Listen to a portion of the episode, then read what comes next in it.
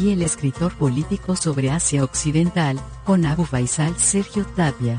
En Mientras tanto y por si acaso, en la Radio del Sur.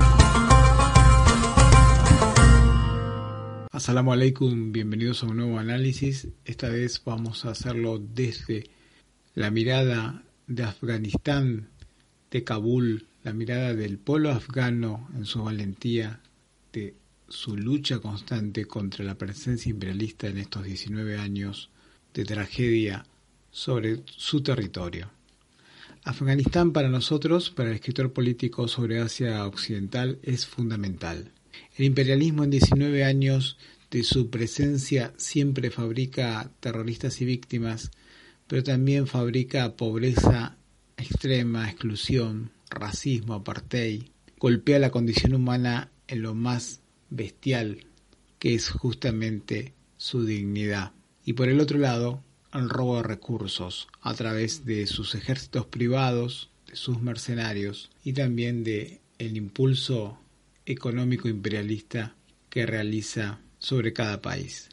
Esto es una planificación sistemática en cada intervención imperialista sobre Afganistán. Y a partir del 2001, cuando Bush anuncia los bombardeos sobre el territorio afgano, comienza esta intervención que podemos definir la parte de criminal como barbarie contra la humanidad.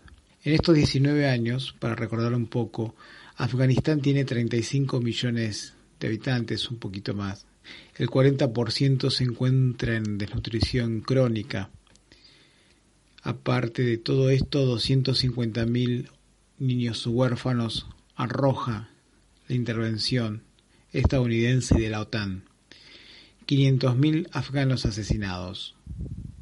Naciones Unidas contabiliza más de 100.000, pero organizaciones no gubernamentales afganas señalan que pueden llegar a ser 500.000 afganos asesinados o quizás más.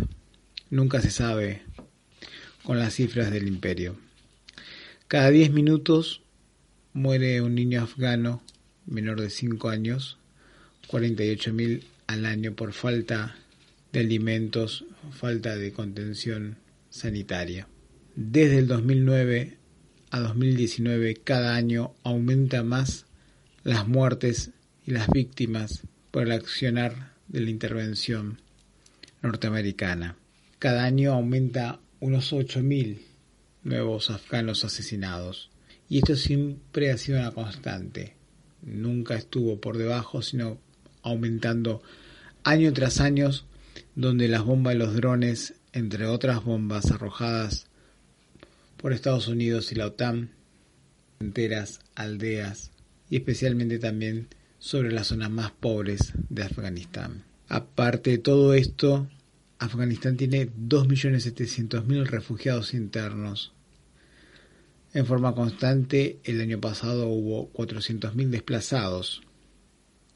Escapando de todo esto, de lo que es por un lado los bombardeos de la coalición de Estados Unidos, de su intervención, y por el otro lado los atentados terroristas de los grupos financiados y creados por Estados Unidos. Véase Al Qaeda, véase Daesh, véase también el grupo talibán que ha sido funcional a los intereses norteamericanos en más de una ocasión. 10 millones de afganos necesitan ayuda humanitaria urgente, de los cuales más de 5 millones son niños un millón de desnutridos agudos en la infancia afgana indica y arroja los índices de salud sobre la población menor de 14 años en Afganistán.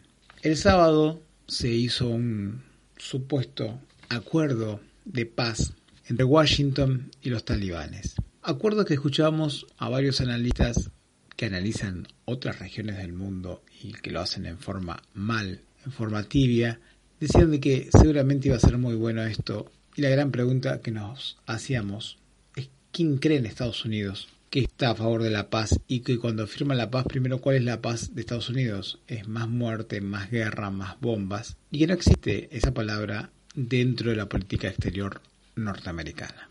pasó lo que tenía que pasar. Se rompió esto, empezaron los bombardeos inmediatos de Estados Unidos sobre Afganistán y por el otro lado el talibán, el movimiento talibán atacando en forma coordenada varios puntos del ejército afgano en sus bases para intentar eh, llevar adelante una ofensiva en todo el país. Recordemos que el gobierno de Kabul está muy lejos de cumplir los intereses del pueblo afgano y que si bien el movimiento talibán ha crecido, ha crecido también por los vacíos de poder que hay, por los vacíos de seguridad social, de justicia social para el pueblo y un gobierno de Kabul creado por Estados Unidos también y los talibanes también creados por Estados Unidos junto a Al-Qaeda y Daesh. Estados Unidos llevó más de 10.000 terroristas de Siria a Irak en sus propios helicópteros a Afganistán para ponerlo como soporte en caso que los talibanes fallen, en caso que Al-Qaeda falle, contra los intereses de seguramente de los vecinos de Afganistán, que es la República Islámica de Irán, China, Rusia, entre otros. Por eso es tan importante Afganistán para el imperio. Pero aparte de todo esto, de 19 años de terrorismo norteamericano y de la OTAN sobre Afganistán, señalar que se han gastado más de 2 billones de dólares en sus operativos, en corrupción, en sus mercenarios. Afganistán es una de las regiones mineras más ricas del mundo. Podemos decir que es la más rica del mundo, se señala. Tiene más de 1.400 campos minerales, de los cuales muchos son de esmeraldas, tiene petróleo, gas. Es la ruta de tránsito en la construcción de un gasoducto tras Afganistán. La idea es unir el Asia Central con el mar Arábigo de Omán y Yemen. Afganistán tiene eh, estimados debajo de su suelo 3 trillones de dólares de minerales sin explotar en reservas, lo cual lo convierte en las reservas más grandes de litio del mundo, en las reservas más grandes del poder minero del mundo. Algo importantísimo no tiene una ley de minería a favor de las empresas afganas o de los intereses nacionales afganos, sino todo lo contrario.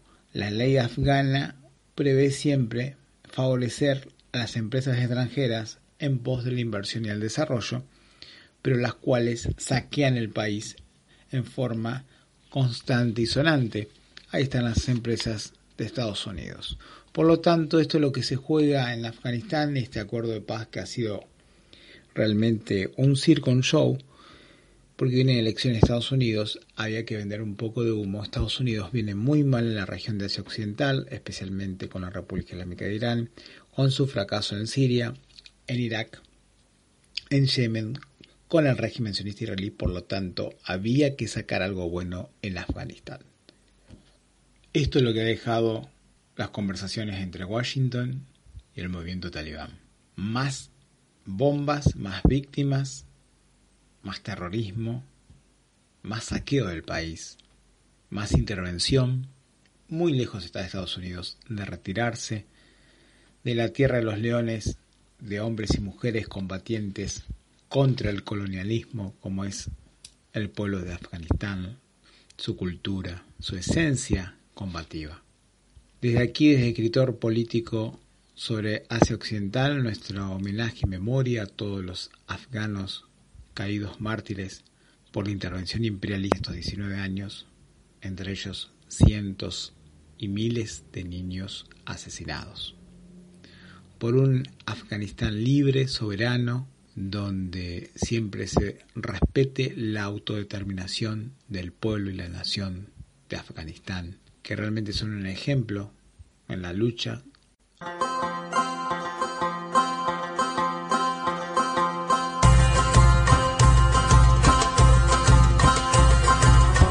Aquí el escritor político sobre Asia Occidental, con Abu Faisal Sergio Tapia.